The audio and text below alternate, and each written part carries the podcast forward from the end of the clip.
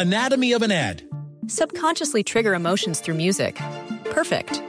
Define an opportunity. Imagine talking to millions of people across the U.S. like I am now. Identify a problem. Creating an audio ad is time consuming. Offer a solution. Utilize cutting edge AI. Imagine creating all that in under 30 seconds. Well, we did to create this ad. To learn more about AI in the audio industry, download the white paper from audiostack.ai.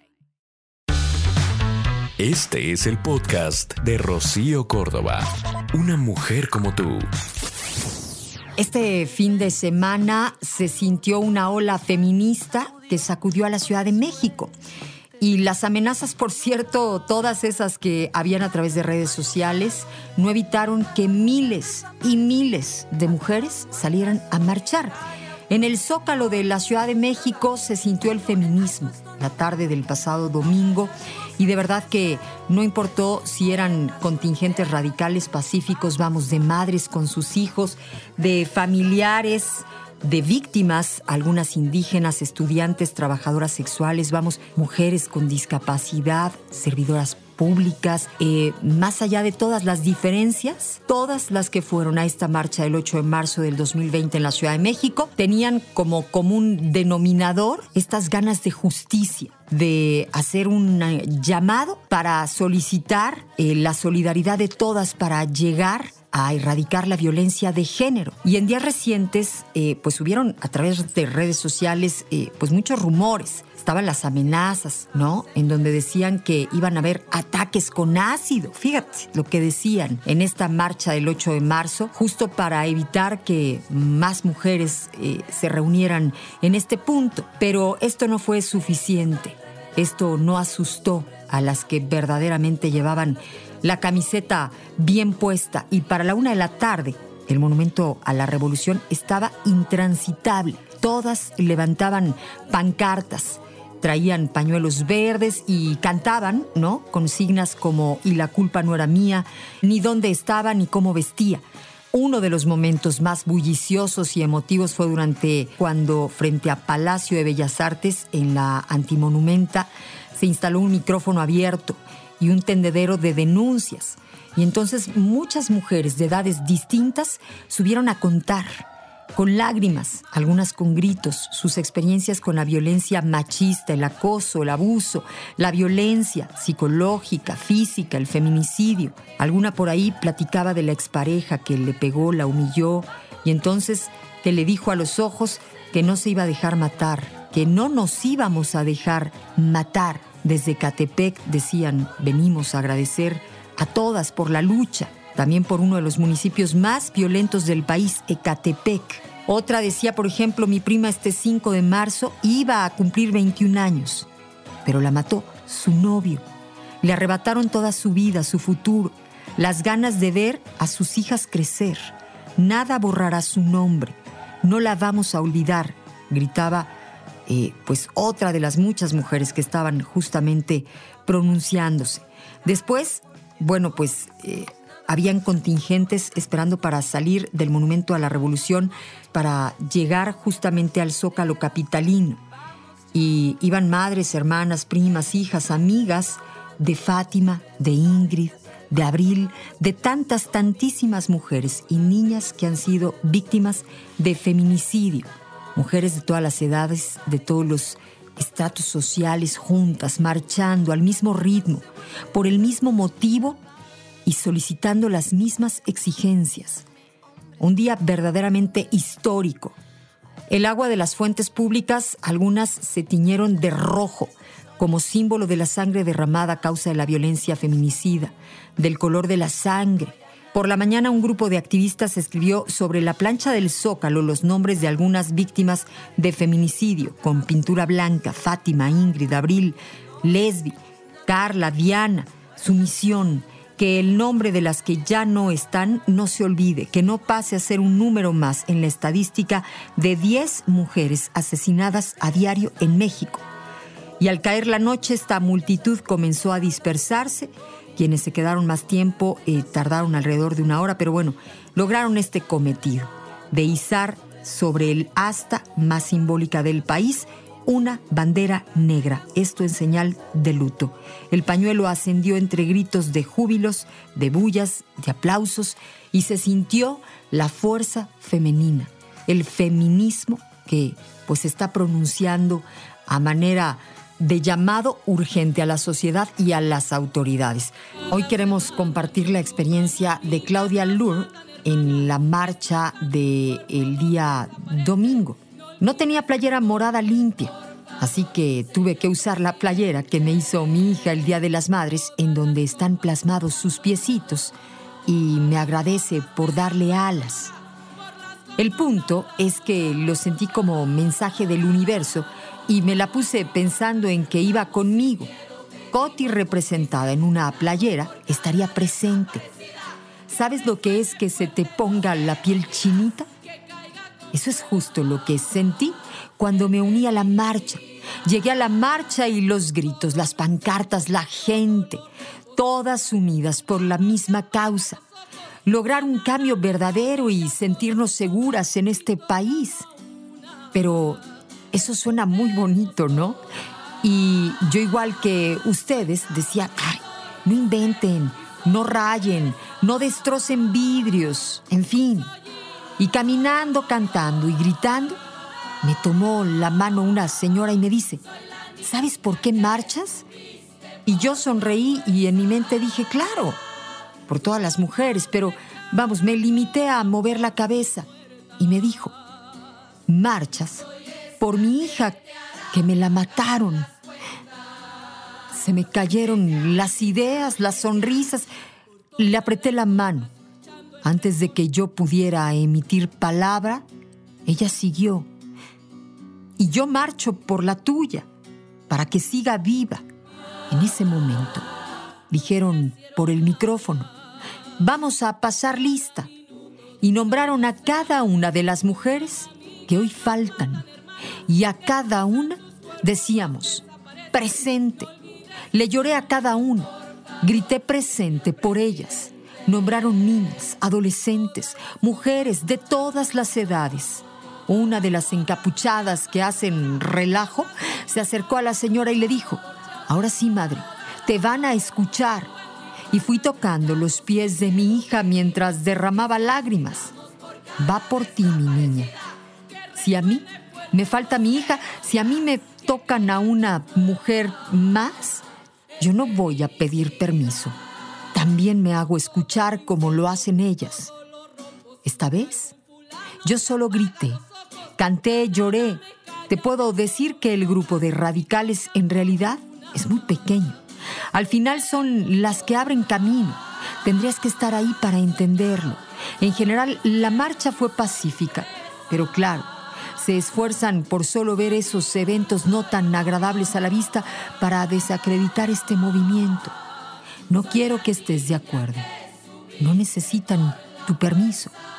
Solo haz el favor de no estorbar, porque cuando logremos estar seguras, cuando no nos falte una más, tú también estarás siendo beneficiado. Es increíble que sigamos viendo algunas personas eh, a través de redes sociales que pues se burlan literalmente de esta buena intención de muchísimas mujeres al haber estado el pasado domingo haciendo esta marcha. El paro del 9 de marzo de este lunes también ha provocado que pues muchas personas se manifiesten, ¿no? O se proclamen en contra del movimiento. Aquí hay libertad de expresión, ¿no? Sin embargo, es cuestionable decir, bueno, ¿cómo es que se atreven a decir ciertas cosas cuando si conocieran los números, pues cualquier persona pensante creería que sí, que es urgente que pues eh, nos movamos como sociedad, que exijamos a las autoridades, que eh, estemos cada vez más conscientes de lo necesario que es el actuar todos juntos y acá es en donde yo entro y digo, bueno, creo que lo más urgente, el mejor de los pasos que podríamos dar, es que la mujer reconozca su valor. Y al reconocer su valor estoy hablando desde no decirle amor al hombre que la violenta, ¿no? Hasta eh, saberse pues tan valiosa que no puede permitir ninguna eh, actitud que le diga que aquel hombre es un macho en potencia o un violentador en potencia, porque todas aquellas mujeres que han muerto en manos de su pareja tuvieron muchos focos rojos que le gritaban que tenía que salir de esa relación. Es urgente también que los hombres entiendan que, vamos, no es un movimiento en contra de ellos. Esto es algo muy importante. Hay muchos hombres que literalmente se han sentido ofendidos o excluidos en este movimiento y lo más importante también, o de lo más, creo yo, es que entiendan que necesitamos de los hombres para un cambio verdadero. Es un movimiento de buenos contra malos. Es una cuestión de educación. Es decir, sí en contra del machismo, no en contra de los hombres. Y sí necesitamos de los hombres para lograr el feminismo, porque educamos a la siguiente generación entre padres y madres. Hay que hablar con los hijos, con las hijas. Es un error enfrentar este problema como una guerra que define a los hombres como nuestros enemigos. Eso es un terrible comienzo tenemos que estar juntos en esto, así como tendríamos que estar juntos para, para formar a hombres y mujeres fuertes. Hay papás que normalizan el comportamiento indigno de sus hijos. Ay, pues es que así están los chavos hoy en día. No, es una labor de todos los días. Laboriosa, minuciosa, comprometida, cansada, el estar corrigiéndolos, el estar acompañándolos, el estar, pues sí, platicándoles de la vida ser un buen ejemplo para nuestros hijos, para terminar con estos eh, hábitos o comportamientos machistas, para los hijos y las hijas, ¿eh?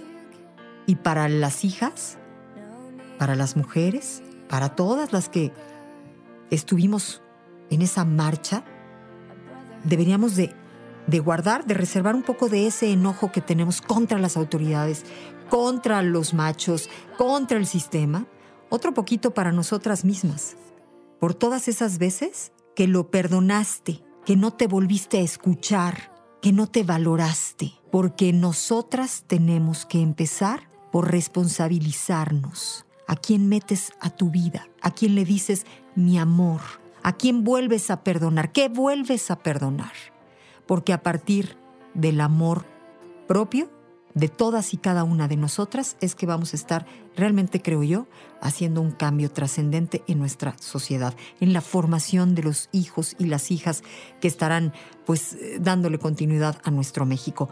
Y hoy hablo de esto porque le tenemos que seguir dando fuerza. No se quedó en aquel 8, no se quedó en aquel 9 de marzo. Tenemos que estar hablando constantemente de esto para que se mantenga la intención y la fuerza de este movimiento.